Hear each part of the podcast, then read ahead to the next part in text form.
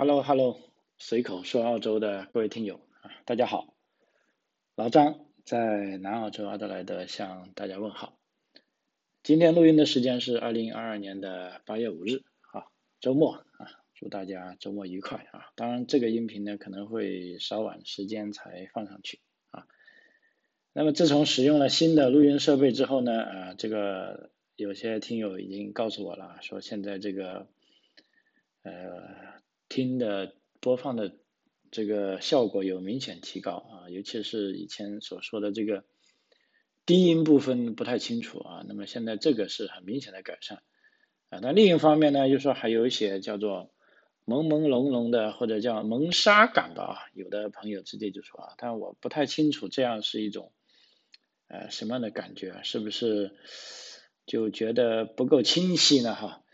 那呃，我再调一下设备，然后自己在录音的时候再注意一下啊。就也欢迎大家继续收听的时候，啊，如果有什么差别啊，也可以告诉我啊。呃，那么今天主要是跟大家分享一下啊，就关于在澳洲的这个移民律师跟移民代理的问题啊。因为来源于呃，在昨天啊，有个听友啊发信息给我啊，说非常高兴啊，由于老张的规划跟介绍，他的这个澳大利亚移民签证的 case 终于下来了啊。呃，虽然他觉得当时觉得费用是贵了点，但是由于我介绍的是个专业的这个律师啊，因为本身我当时通过评估啊，觉得他的 case 是比较复杂，我就说你不能找一般的呃移民代理来办这个事啊，必须要更好的移民律师啊。那么缺点呢就会贵一点啊，但是贵有贵的价值。啊，结果呢，他现在这个 case 啊，一次性的被批下来了，所以非常高兴啊，呃，那么啊，听到这个消息我也很高兴啊，呃，所以我这边在今天就专门设一个节目啊，就来跟大家分享在澳洲这个移民律师跟移民代理啊，包括在办移民的时候，尤其是在澳洲境外的朋友啊，怎么样选择合适的啊这个。呃，中介机构啊，来帮你办理啊，这其实是一个非常重要的啊，也非常是一个考验你的这个时候啊，因为一个好的开始呢，可以说就是成功了一半啊。那么我也见过有些朋友由于选择不当而导致这个签证受阻啊，甚至啊中途要重新办理的啊这个事情，因为之前我也收到过一些，就是说。呃，有的听友啊，在别的同行那里觉得办理的不好，然后来转到我们这里来办啊，也有这样的事情啊。那么这一集主要就跟大家分享一下，就是说我会从这个咱们这个签证申请人的角度啊，跟大家讲一下怎么样选择一个最合适的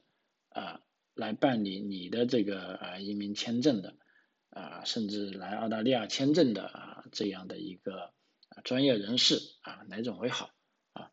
那么在此之前也跟大家分享一个好消息啊，就是说关于来澳大利亚留学的人啊，因为自从这个十二月，去年十二月澳大利亚边境啊逐步开放以来呢，一直到今年四月份可以说完全开放之后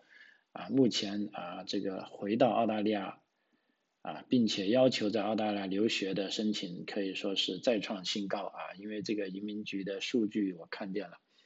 在六月份啊，在刚过去的两个月，在六月份大概是有四万二千七百份学生申请被提交，啊，这个是怎么个概念呢？四千二百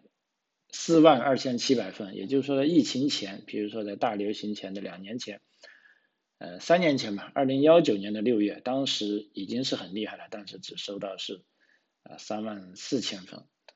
呃三万四千零十五份。啊，也就是说，目前呢是大概多了八千份啊，而且七月份啊，现在最新结果还没出来。七月份大概我看了一些进度表，每周都收到超过一万份的海外申请人的学生签证啊。记注意啊，这个仅仅是海外申请的，因为有的呃留学签证还是在澳洲境内的，当然在澳洲境内的就呃不多了，也没有什么太大代表意义啊。那这个情况呢，也让这个澳洲的教育行业啊。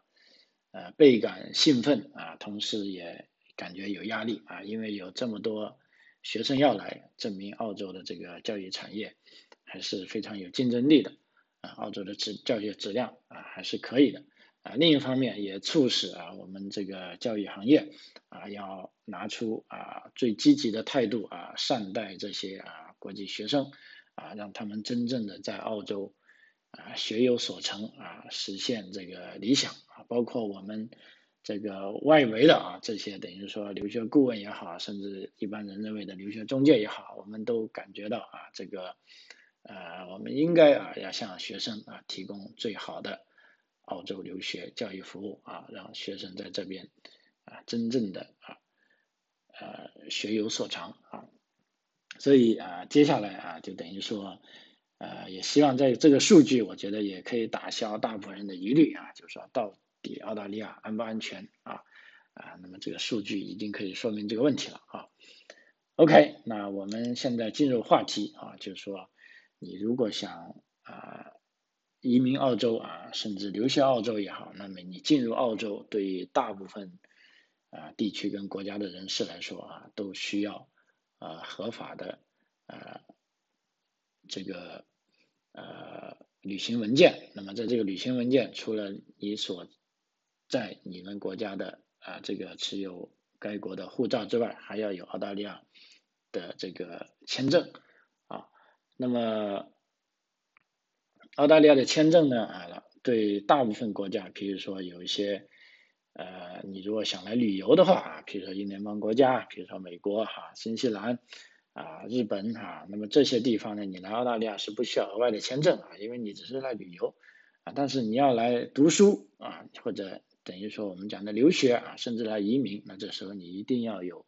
呃合法的签证，那否则就算是非法滞留了啊，那就没有办法达成你的效果了啊。那么在澳大利亚来说啊，这个能够做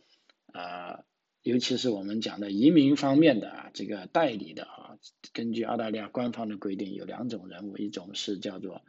啊正儿八经的移民律师啊，另一种呢，其实我们叫 agent，也就如果一定要翻译成中文呢，叫做呃，移民代理啊，那么这两种职业的人士呢，都是可以合法的啊，向啊申请人提供啊收费的服务啊。那么在这时候啊，这个有朋友就嘀咕了，那一一个是移民律师，一个是移民代理啊，到底应该选哪种好呢？而且在很多中文的翻译语境里面，我看见大家都有时候会有一些误导啊，就是说把注册移民代理也误认为是这个呃。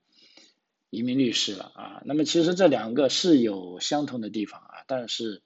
呃也有不同的地方啊。那相同的地方呢，双方都是被授权合法的，可以为客户提供服务的啊。但不同的地方呢，律师呢明显啊对一些复杂的案例啊啊可能会更有经验啊。另外呢，律师的收费呢也会更高一点啊。呃，但是无论如何啊，就等于说，我都建议啊，咱们的朋友啊，无论你是在海外还是在澳洲，最好你能跟这个在澳洲执业的啊这些注册移民代理跟这个律师啊进行签约啊，因为现在随着这个呃信息的呃发展啊，就是说也不是说。啊，触不可及了啊！我相信啊，全世界的朋友啊，无论你来自何方，你都有办法啊，可以接触到啊，在澳洲境内的啊这些合法的注册机构啊。为什么我不推荐在境外的呢？那大家可以听我这个节目，我相信你听到啊最后啊，你就会清楚了啊。因为选选择在境外的，老实说呢，是在以前这个信息交流啊。呃，不够呃方便的情况下啊，大家没有办法的选择。但是现在既然这个互联网已经把整个地球都变成地球村了，那我觉得在考虑到保护您个人啊最大合法权益的情况下，能够选在啊，比如说你想移民去澳洲，那就应该选择在澳洲的啊这个注册移民代理或者律师。如果你要去新西兰，就选择在新西兰的。啊，当然，澳洲跟新西兰的是非常像的啊，这两个我倒是觉得通用啊。但是呢，比如说你要去加拿大的啊，那你就不要选择在澳洲的这个移民律师，你就应该选加拿大的了啊，或者要去美国的就应该直接选去美国了啊，因为这里一个最简单的道理，我相信呃大家都很清楚啊，就是说至少啊这个办理人员在他的所在国啊对这个呃政策啊对行情啊可以反映的啊更快一点啊，这啊其实也是一个啊真实的情况。那么这里呢，我主要就讲讲啊，跟大家讲一下，就是说目前在澳大利亚啊，这个注册代理啊，移民注册代理跟移民律师啊，到底有什么啊不同啊？那么其实从去年底起，应该是在二零二一年的十二月二十一日啊，最新的注册移民代理职业操守这个准则颁布啊，这是澳大利亚政府对注册移民代理行业规范和改革的最新一项重要举举措啊。那个这个举措呢，就说，呃，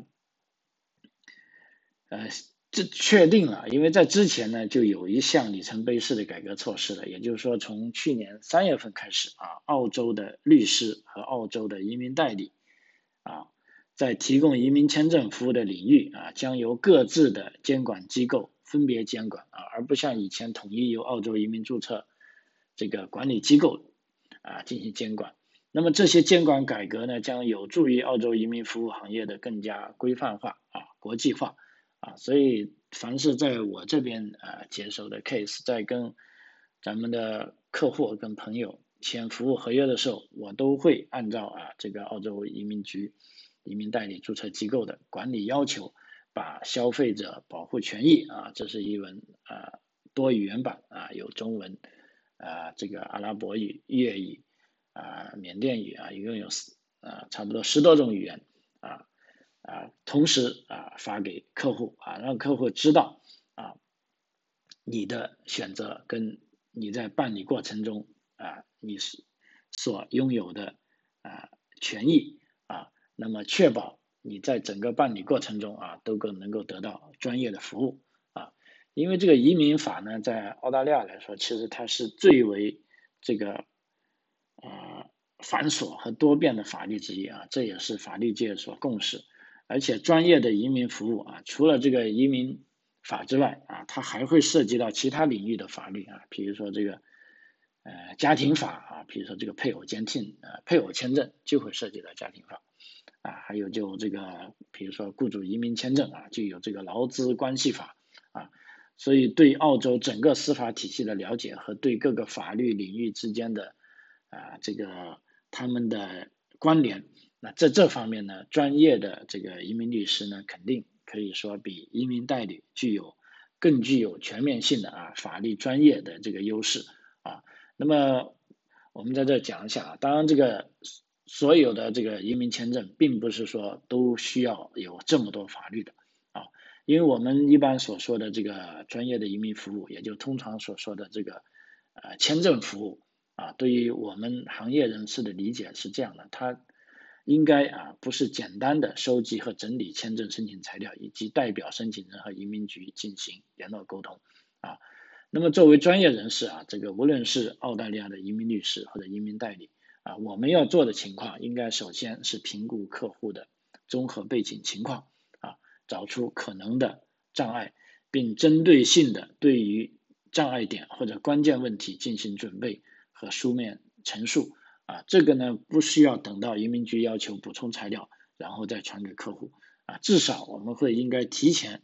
让客户知道移民局可能会要求补充的重要材料等。啊，所以专业的移民服务呢需要熟悉相关的移民法律法规，而不是简单的以材料准备清单为中心的咨询服务。啊，因为每一份材料都是应该服务于某一个相关签证下的法律要求。以及申请人的啊独一无二的背景特点啊，这时候就要求专业人士需要判定每一份材料是有利于申请人还是不利于申请人的申请，以及是否有助于相关的法律要求或申请中的这个呃障碍点或关键点啊。专业的服务就应该告诉客户啊哪些是需要的基本材料，哪些是需要特别重视的材料。啊，区别各种材料的独立性和片面性，啊，并如何使它们成为一个整体最佳的展现申请人的背景情况和证明符合法律要求，啊，这样呢就是啊签证审查官员没有顾虑的批签，也就说是站在移民局角度，如何使移民局的签证官看到一个能体现申请人最佳背景的啊最符合法律要求的申请材料啊，因为移民局的官员并不会做这些材料的整体优化和个体优化的这个工作。啊，客观的来说呢，就移民局如果能够不把个别材料搞错或遗漏，以及不做整体性误判，啊，已应该已经是老实说啊，对移民局这些啊签证官员的啊最高期盼啊。所以我记得在办理这个签证过程中呢，有的朋友就说，哎，你们老张只是填填表啊，呃，为什么会这么收费啊？或者呢，啊，你就是帮我向移民局写个信啊？或者有的朋友干脆列了从这个互联网上查到一大堆啊某某某签证的清单，就说哎你看啊这个清单我是不是这样准备就行了啊？其实这时候呢我都是啊啊有时大部分是苦笑嘛，因为我不知道如果你们都从互联网上可以找到啊这些清单，那就直接发给移民局好了，就不需要这些啊专业移民代理啊或者移民律师了，对不对？啊，所以这个显而易见是不符合逻辑的。对于我们来说，就是说，为什么我非常强调啊，这个 case by case，就是说每个人啊，刚才讲的背景情况的不同啊，那么移民局的法律它就这样写的，但是我们作为专业人员在办理的过程中，就必须要根据每一个人的具体情况啊，甚至家庭情况啊，以及他所申请的签证类型啊，给出不同的。啊，这个材料清单啊，这个材料清单还是呃第一步。那么给出来之后呢，我们更多是要考量这些清单、这些材料里面有没有互相矛盾的地方啊，有没有等于说呃不符合逻辑的地方啊，因为有没有跟法律相左的地方。那么通过这样的判断呢，就把有的材料啊。不需要的就不提供上去，或者是不利于申请人申请的，要把它剔除掉。那么对于一些有利于申请人申请的，或者是觉得非常有呃这个说服力的东西，我们要把它优化啊。所以说整个啊移民服务呢是有难有易啊，有的签证申请相对简单啊，比如说这个学生签证啊啊旅游签证啊啊这个。包括材料的收集啊、填表和递交啊，专业人员凭着这个经验啊，可以确保整个申请程序完整无误啊，即便成功啊。当然，这些简单的啊材料呢，如果你英文好或者自己做过，那一般的人也做得到，也可以胜任啊。呃，但是有的签证啊申请就相对复杂，尤其是啊这个技术移民啊签证跟这个商业移民签证啊。呃，非常特别啊！有的申请人这个情况特殊，譬如说有过往不良的签证历史，甚至有这个啊刑事记录，或者担保人资格问题啊，或者健康问题啊，有没有触犯澳洲的这个 PIC 啊这些法案？那么这些种种的特殊问题啊，甚至牵涉到移民法的这个解释和这个啊移民法的判例啊，或是。牵涉到其他法律领域啊，比如说刑法啊、家庭法、商法啊，那么这时候呢，你就要找一个移民律师啊来办理的，这个是确定无疑的啊。尽管移民律师可能你会觉得一开始收的呃比较贵一点啊，比普通的这个移民代理，但是你如果考虑到一旦出现了这些法律问题，那么移民律师呢，他可以直接解决啊，那么。一般的这个呃注册移民代理呢，他可能这时候还要告诉你啊，这个事情需要专门的律师来解决。那么呢，呃，这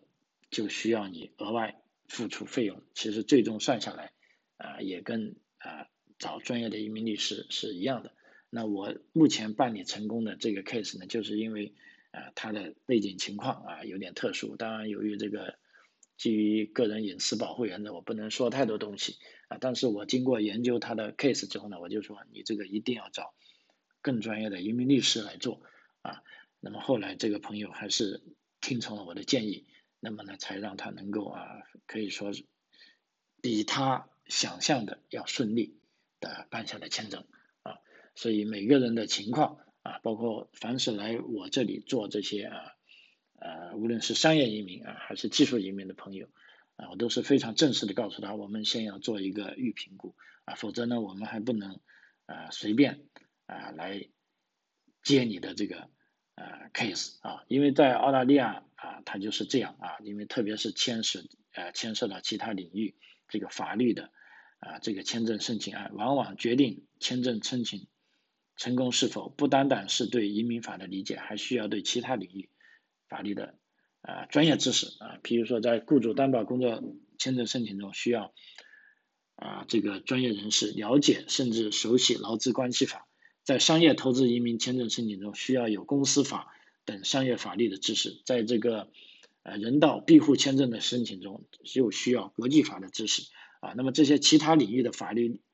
知识呢？啊，一般的移民律师呢都会涉及啊，即便在不熟悉的领域，因为专律师有专业的法律技能啊，他们也很容易马上去研究了解啊。当然，即便这样啊，专业人员也可以寻求外部啊专业人士帮助啊，对某些不熟悉的法律领域啊寻求专业意见。但知识领域广泛的移民律师啊，可以为客户签证这个申请的最大利益，在移民法和其他法律领域之间啊。啊，左引右远啊，据理力争啊，甚至是游刃有余，让客户的申请啊滴水不漏，让签证官无可挑剔啊，不得不批签啊。因为为什么呢？呃，其实我在这边可以跟大家泄露一个呃小小的这个呃澳大利亚移民局的一个呃，其实不仅是澳大利亚移民局，所有国家的这个。移移民局他们都有一个潜潜规则，就这样啊。对于这个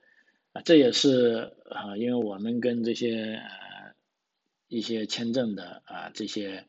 工作人员啊，经常有沟通啊。那么有时在喝喝咖啡的时候，他们也会吐吐槽啊，因为大对于他们来说，呃压力呃也是很大的啊。所以对于签证的决定者来说啊，如果批的一个不应该批的签证。那这是一个错啊，那么呢，他对于另一个错啊，他拒绝了一个应该批的签证啊，这个也是错。那这两个错，哪个错，哪个错误更大呢？我可以告诉你，绝对是第一个错的错误啊，这个大啊，就说他批了一个不应该批的签证啊，这个时候呢，就导致啊这些签证官呢。更为保守，他宁愿多拒绝一个应该批的签证，拒绝了就拒绝了啊，但是他不愿意犯这个批了一个不应该批的签证啊，这个所以这也就说是我们在做签证的时候所遇到的这个逻辑上的啊麻烦啊，这也是一个不成文的理念啊，就是说啊大家都知道应该这样做啊，所以呢呃在这个。呃，情况复杂的啊，这个签证申请过程中呢，AAT 上诉呢是啊非常啊非常多的，而且也屡屡是容易成功的啊啊，这主要就因为是啊移民官啊，刚才这个签证官他自己的理念，他宁愿把这个拒绝啊，也不因为。他批了你而犯错啊，因为拒绝犯的错是比较少的啊。如果批了你，万一以后东窗事发或者出了什么呃大的事情，这个时候呢啊，其实会由上来往上追溯的啊。这对他来说，对签证官来说是非常不利的啊。因为作为这个呃司法治国的澳大利亚。其移民签证制度一样也是受到司法管制的啊，移民局签证申请人啊，跟我们这些移民律师跟这个注册移民代理都是这个制度体系的参与者啊。移民局在审理签证时啊，发生错误，老实说也是经常的事情啊啊，因为都是人嘛，你不可能不指望他要要求他不能发生错误啊。而且移民法，特别是它的法规中，经常赋予签证决定者一定的自由裁量权啊。那么在运用这些裁量权时，签证决定者不恰当的使用或者滥用是不时发生啊。尽管法规赋予了裁量权，但在使用这些权利时，移民局及其官员依然是受到这个澳洲司法制度的监督和制约。所以在澳洲行政司法案件中啊，尤其我们看到这个上诉的这个呃 case 的，从这个数字上来说啊。有关于移民法的案件的上诉，在数量上是占据据的这个头把交椅，也就是说，最多人提出上诉的就是在签证方面的上诉啊，可以说啊，通过这个司法程序啊，对移民局的错误啊进行司法指正啊，这是多么的频繁啊，多么的重要的一件事啊，这也就说明了啊，就是说我们平常啊做的这个事情啊，就是说。呃，澳大利亚啊，签证审批官员拒绝一个 case，对于他来说就是拒绝一个 case，但是对于一个申请者来说啊，对于一个呃家庭来说啊，呃，老实说呢，就是一个非常非常重要的事情啊，也就是说啊，用一句我们经常说的话啊，就是说这个啊时代的一粒灰啊，就是说个人的一座山啊，但是呢，好在呢，我刚才讲了，澳大利亚有了这个。呃，司法治国啊，移民局虽然他在移民的申请 case 中占有绝对的啊无可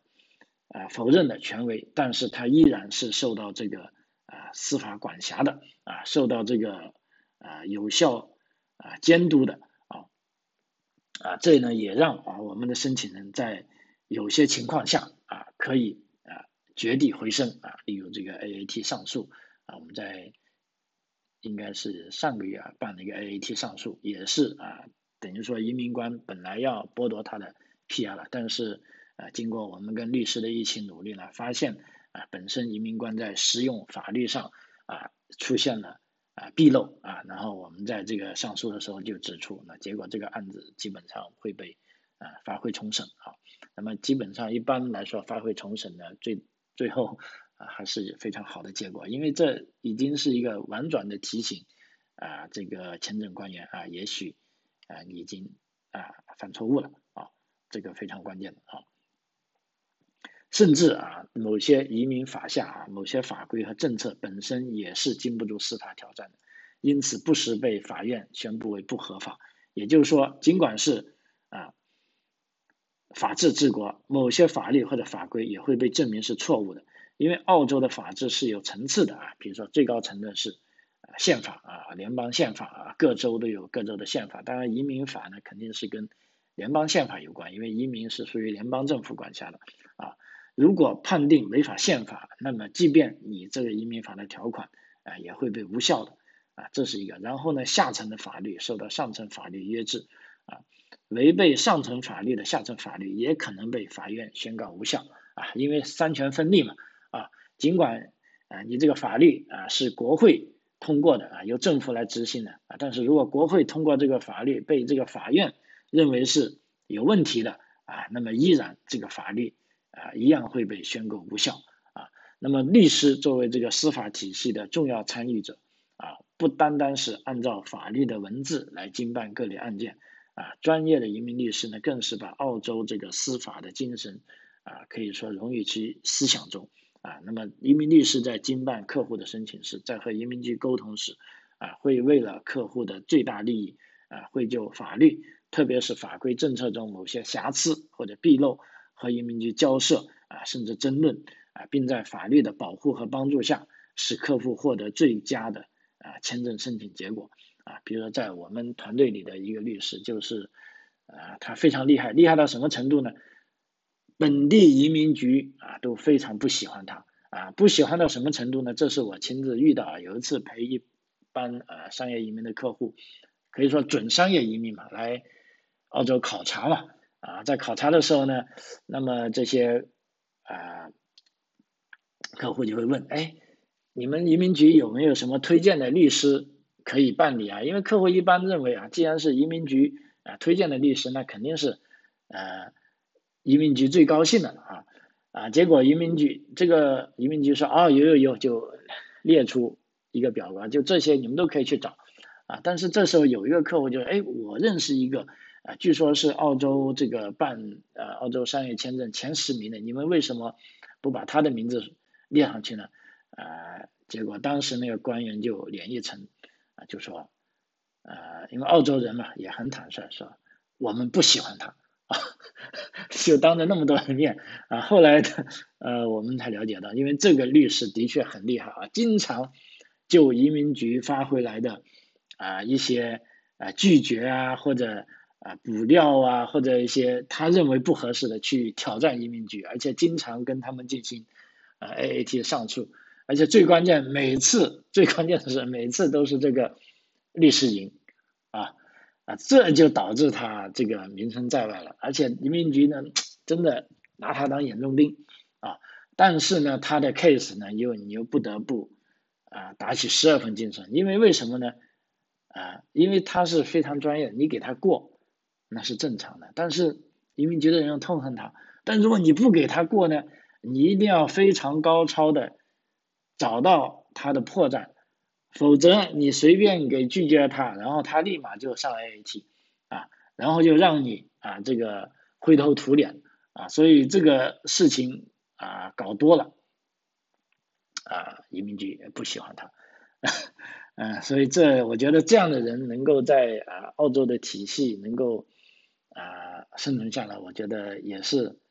呃，我非常敬佩他了哈。因为一般人的想法，你想，哎呀，移民局都是你的这个大爷哈，你这个案子递上去，恨不得他跟他搞好关系，多多请他吃饭，让他给你快快批了啊。结果这哥们他做的专业到移民局都不喜欢他啊，呃，所以每次啊，我想到这个事，我也挺佩服这些人的啊，真的很佩服他们啊。呃，所以在这里啊，因为时间关系啊，就啊收一下尾吧，因为再讲下去就没完没了了。这时候就有朋友问，那如果老张按照你这样说的，我到底如果我要选择澳洲移民，到底应该选移民律师还是专业的移民代理呢？呃，其实这个呢，老实说呢，我觉得呃还是要看个人的情况啊。比如说我刚才一开始介绍这个例子，由于他的 case 实在是太特殊了，我觉得。啊，非常复杂。那这时候我建议他选择这个专业的移民律师。啊，一般大部分人来说啊，你其实选这个持证的啊移民代理啊就可以了。啊，因为选择这个移民签证服务时啊，成本是一个呃重要的考量啊。呃，这个我们必须要坦率的说，就在澳洲啊，老实说一分钱一分货啊。那移民律师呢，也为什么他？收的贵呢？因为在一般情况下，移民律律师的服务费是比较高的，而移民代理的服务费呢，相对是有竞争力跟有一些弹性幅度的啊。那么在移民律师和移民代理都可以经办的服务项目上呢，啊，在一般情况下啊，你选择移民代理的性价比肯定会比较高啊。但是对于复杂的案子或者需要走司法程序、上诉类的案件啊，这时候呢，尽管收费比较高啊，但是移民律师是更好的啊选择。啊，呃，另一方面，在这里也回答刚才开头说那个问题，为什么最好啊找这个澳洲境内的啊这个合法的移民代理或者移民律师签约比较好呢？因为这时候呢，按照最新的监管原则呢，可以说是对澳洲境内的啊这些专业人员监管是呃非常严格的啊非常专业的啊，就确保在整个啊这个商业移民或者这个技术移民。的这个签证服务办理过程中呢，啊，严格的保护到申请人的利益啊。那么如果你直接找境外的呢，那不好意思，在这个在这个监管规矩上呢，就是呃已经讲得很清楚，对境外的这个呃办理人员呢，澳大利亚移民局呢，他并没有呃这么大的责任啊跟能力去监管境外的服务啊。所以在这时候呢。呃，我觉得啊，如果有条件啊，最好还是直接选择澳大利亚境内的这些机构啊。事实上，我看了这几年，呃，很多即便是在境外签的这些呃商业移民啊的，甚至一些比较复杂的技术移民的 case，具体办理经办的呃这个律师还是在澳大利亚境内啊执业的啊，只是说咱们申请人有的可能啊不太清楚啊。好。呃，随口说澳洲啊，这集跟大家分享了这个澳大利亚的这个商业移民或者这个技术移民办理过程中啊，你们所要注意的事项啊，因为近来的确有很多朋友啊想润出来，那么也有的是润成功了，但是也有的还在路上啊，那么更多的人可能在准备中啊，那么老张呢在这方面也非常希望能够啊帮助大家啊实现自己的理想。好，随口说澳洲，我们下期再见，谢谢。